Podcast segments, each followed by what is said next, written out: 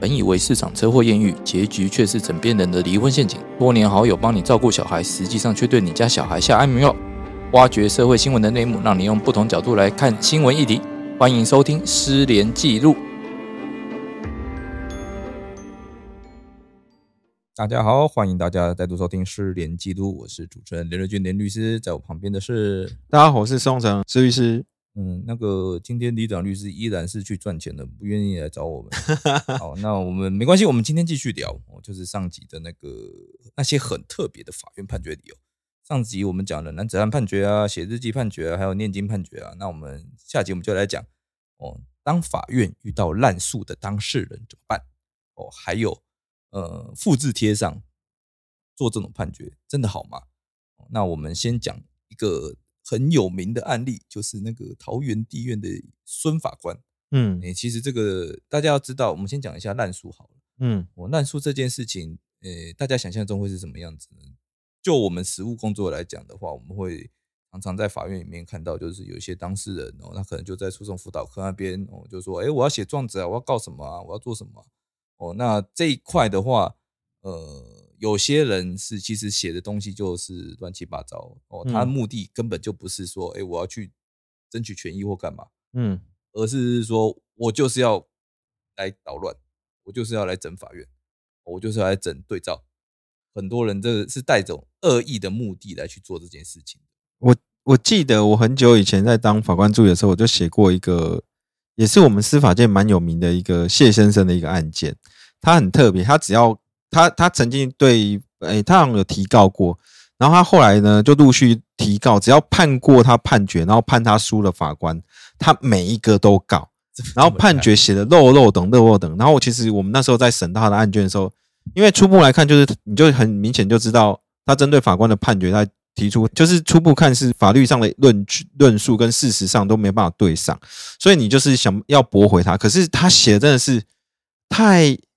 太怎么说太。太庞杂的超脱这个世界，对，而且其实很多东西是你没办法，就是用常理去理解。就是他的文艺已经可能跳到，嗯，就是那种火星文，或是那种外星，因为不是说火星文，基本是一种文字。他就他的那种思维，或者已经跳脱到我完全不能理解的这种程度。我觉得这要跟大家讲一下，就是说这些有时候那些人他的目的既然是要整法院，他本来就不用写到让你看得懂。对啊，不一定是说这个人精神有问题，我们先强调一下。没错，没错。可是我只是说，因为我们毕竟还是要有一个理由来去驳回他。当时就是为了这东西，还想了很久。后来还发觉，其实他这个已经就是前前科累累啊，就是前案累累。很多法院、很多法官，因为我说过，他只要被判输，他就告那个法官。所以其实已经有很多判决可以参考。大家都是用比较简要，我但我忘记，但是我印象中用比较简要的方式就驳回他。可他只要一输，他就是下一个，你就看他告好多法官。每一个都是名字这样，好像接力赛一样，一个一个接下去。哦，因为民事案件一次都是列三个法官，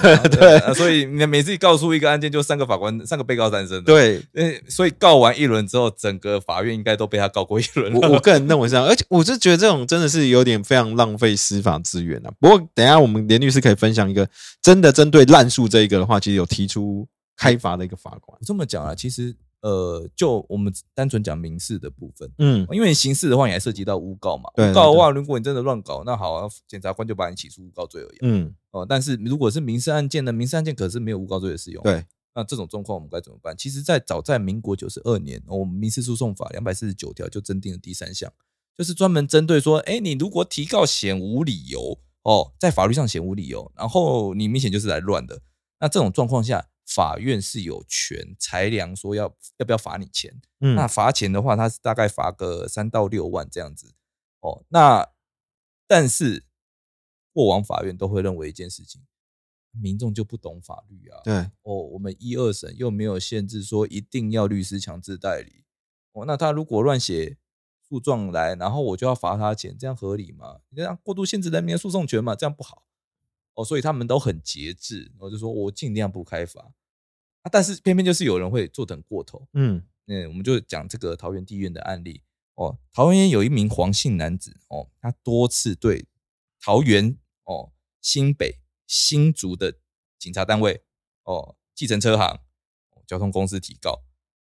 那他的诉状啊，永远永远都是写一些呃阿里不咋的哦，就写的莫名其妙，也不知道他要主张什么，也不知道他要请求什么，但他就是要写写，反正状头写的我起诉状，嗯我送出去了。哦，然后法院他为了这件事情，他必须要发函请他补正嘛，命其补正嘛，逾期不补正的话就要驳回他的案件嘛，哦，他就不理，哦，然后等到案件哦真的被驳回了，然后他又去诶再起诉一次，哦，其实一直以来他我记得在孙法官正式依照那个民事诉讼法两百四十九条第三项裁罚之前，他大概提了呃不不光是桃园哦哦新北台北哦北三院哦基本上也都有他的案子。呃，变得是说，后来就觉得说，哎、大概前前后后大概好几件吧，都是很显无理由驳回案例，所以他才依据这些东西，然后就说，你这个人显然是恶意，你摆明就是故意要来整人的嗯。哦，你要么整法院，要么就是整对方。哦，那我们不可能让你这样玩，所以，诶、他就依照两百四十九条第三项，然后就把呃裁罚他六万块，对因为其实我我我也我不太就是讲我就我自己的经验来看，其实你看哦，就是这个黄姓男子他一开始好，我随便第一个民事起诉状，那时候法院就必须要开始做分案，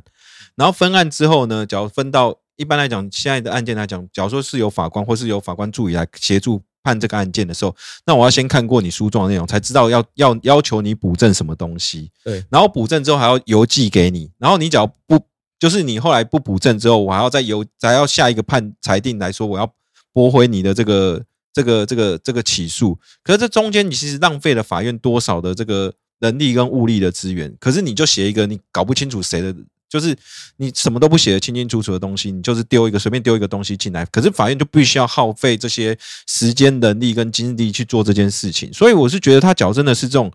看着像这种这种滥诉这种情形这么严重的话，我个人是觉得孙法官的裁罚是是比较有道理，因为这司法资源毕竟是大众公共的资源，你不应该是这样滥用的。对吧、所以，但是也有人提出一个问题，就是说，诶你两百四十九条是不是写的太简单了？哦啊，因为你写说哦，只要在法律上显无理由，哎，问题是在法律上是否显无理由是法官在判断啊。对对对，啊你，你你跟我讲说法律上显无理由，我不觉得啊，我当事人我觉得说我写的很有理由，为什么不照我的判？没错没错，哎那所以后来哦，那个两百四，后来那个在一百零九年底哦，那个民事诉讼法就修正通过了两百四十九条之一，那就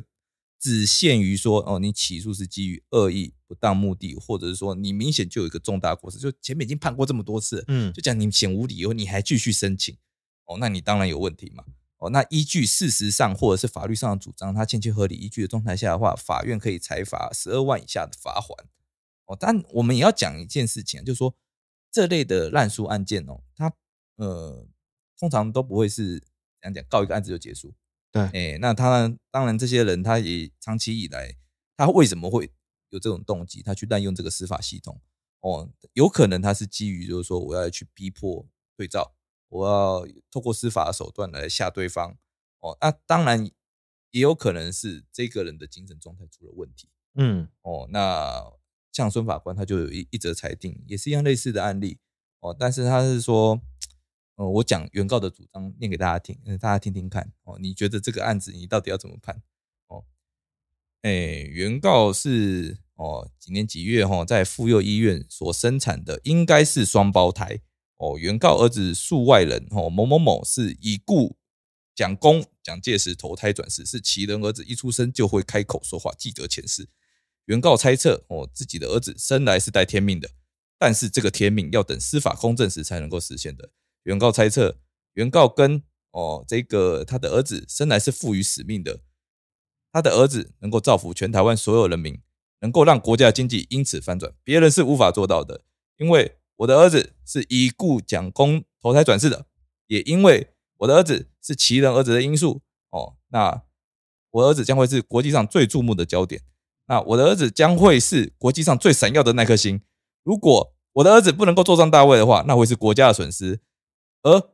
我生来就是要为弱势族群谋福利的，只要司法公正，我跟我的儿子的真实身世哦，如果是真的，呃，就是已故蒋经国先生的亲生的第三代或第四代后代的话，那帮助人是我将来使命的宗旨的。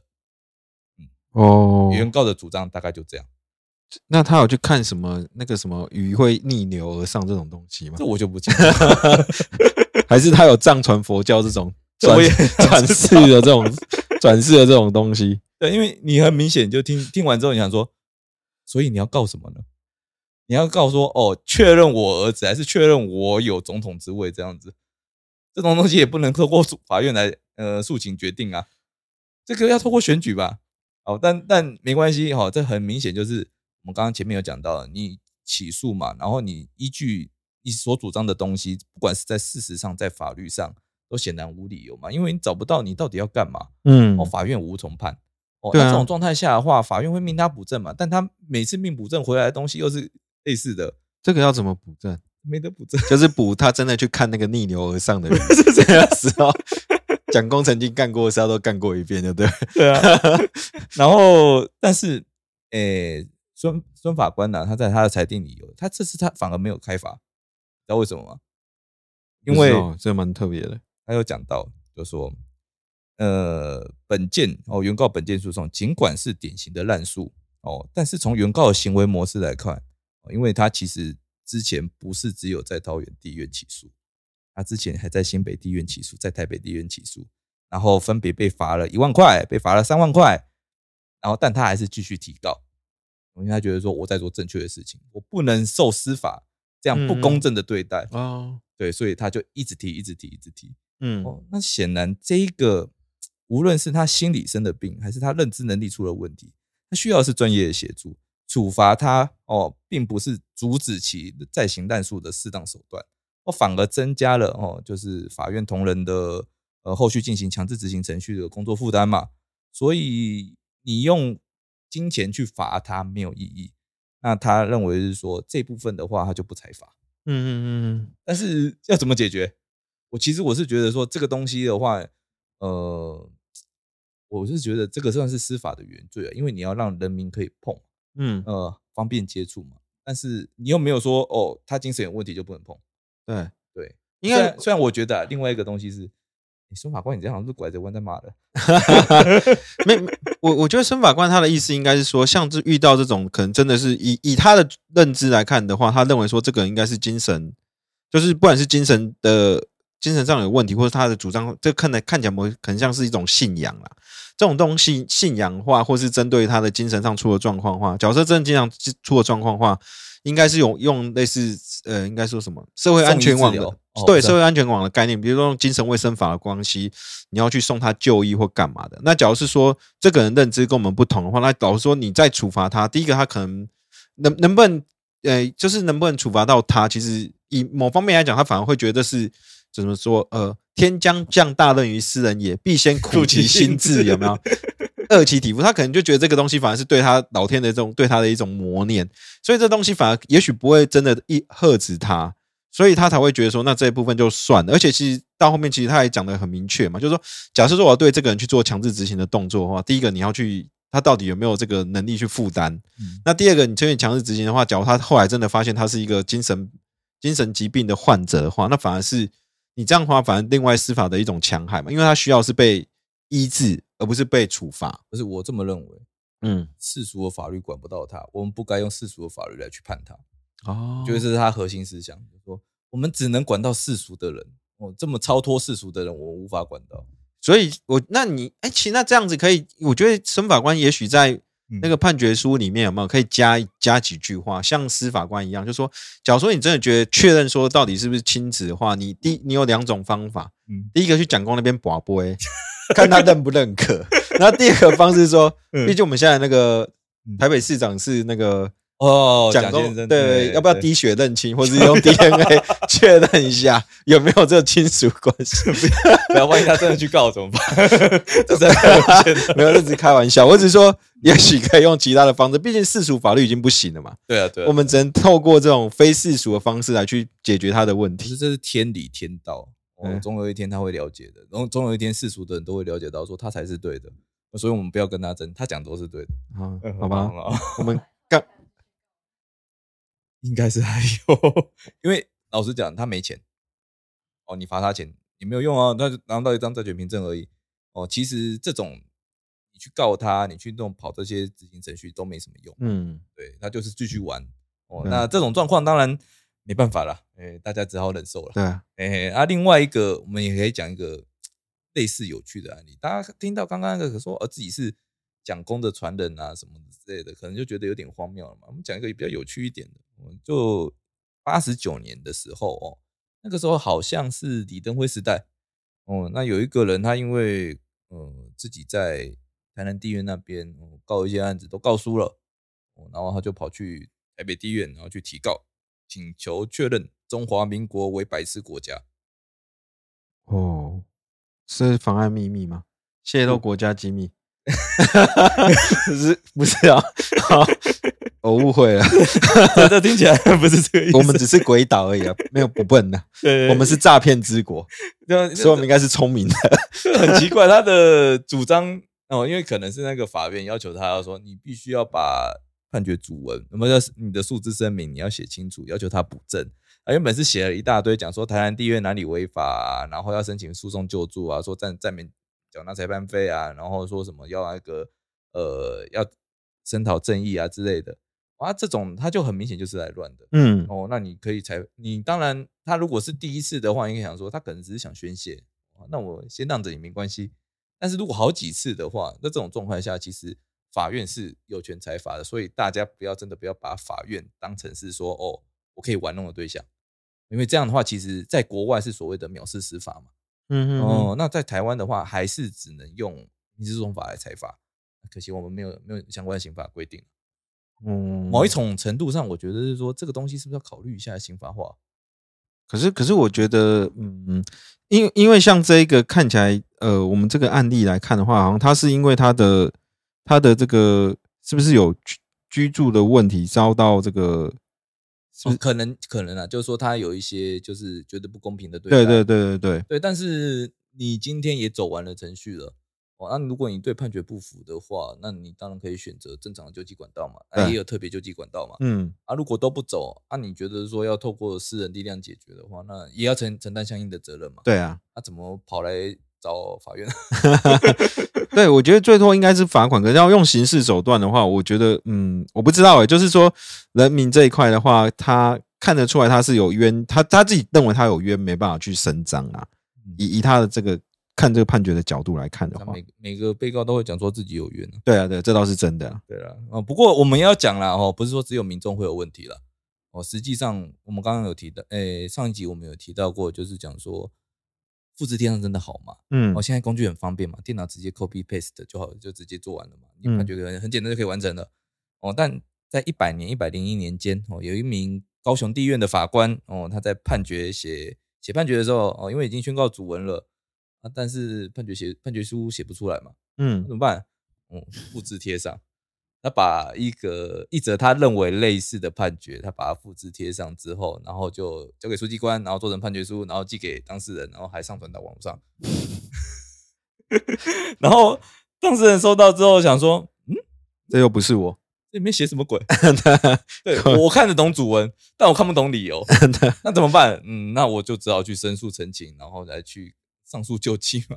嗯，原则上这种遇到这种状况啊，如果说你真的觉得理由不对的话，败诉的一方是可以上诉救济的。嗯，当然当然，对对但，因为这不是显然误写误误散了。对你全篇都是错的，我怎么写？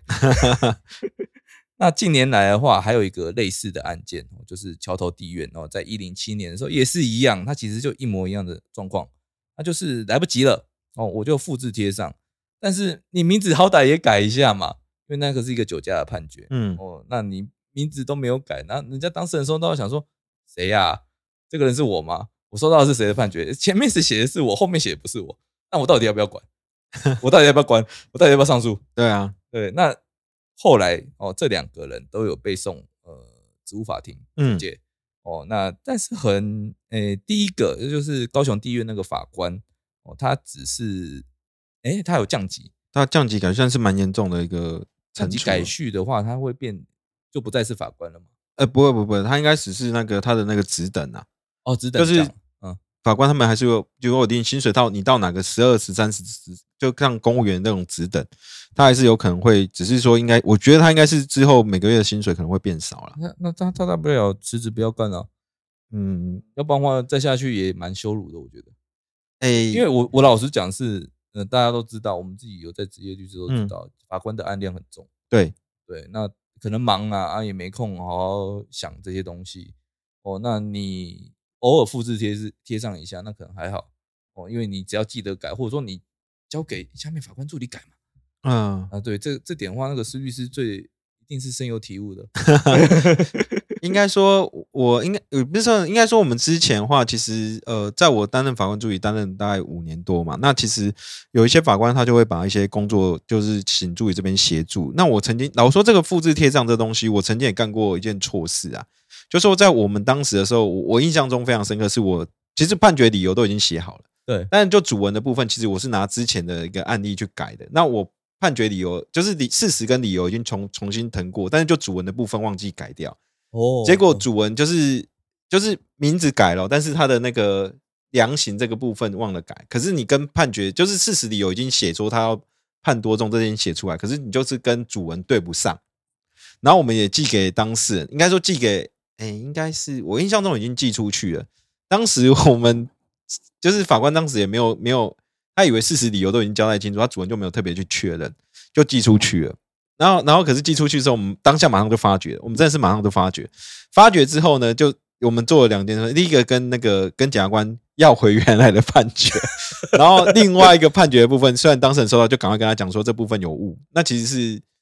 当事人也愿意重新制作这样对，当事人也愿意把他那个原来判决给我们，我们要重新制作一个真的，就是说这东西透过台面下的方式把它处理掉。不过其实正常来讲是，就我们那个也真的是一个疏忽，就是事实理由虽然对，但是你主文的这个写写错了啦。对，我其实我就在想这个问题，因为呃，像这种错误其实不是理论上是不能，不是第一次发生，因为其实有先例。嗯，呃，更早以前的话会有出现，就是说，哎，你判决主文跟理由对不起来的问题。那如果通常程序的话，那法院它可以裁定更正吗？这种状况应该是不行吧？不行，主文理论上是不行的。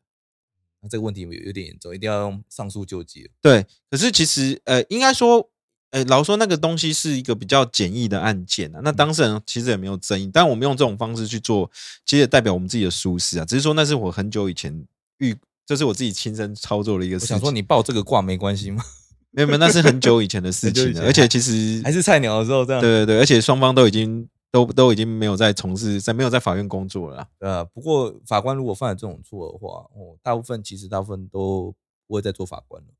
因为像我们刚刚讲的那个桥头地院的那位法官，哦他后是吗？他后来是退休，因为他其实实也做了蛮久，因为呃，他在职务法庭在审理的时候，哦，他说最近五年内，就是送交职务法庭的最近五年内，他一共裁定更正了三十八件。哦，哦，也就是说，他其实不是第一次这样干，他可能干了好几次。哦，那他自己也坦诚说，他后面他都不看卷了，他也没有去确认事实。啊，哎，啊，所以变成是说，好，那你今天你对于审判案件哦，你这么没有热忱，然后也没有很在乎那个当事人的权益嘛，那就会认为说，那你这个部分你可能就考虑一下哦，可能是我觉得是私底下劝退的方式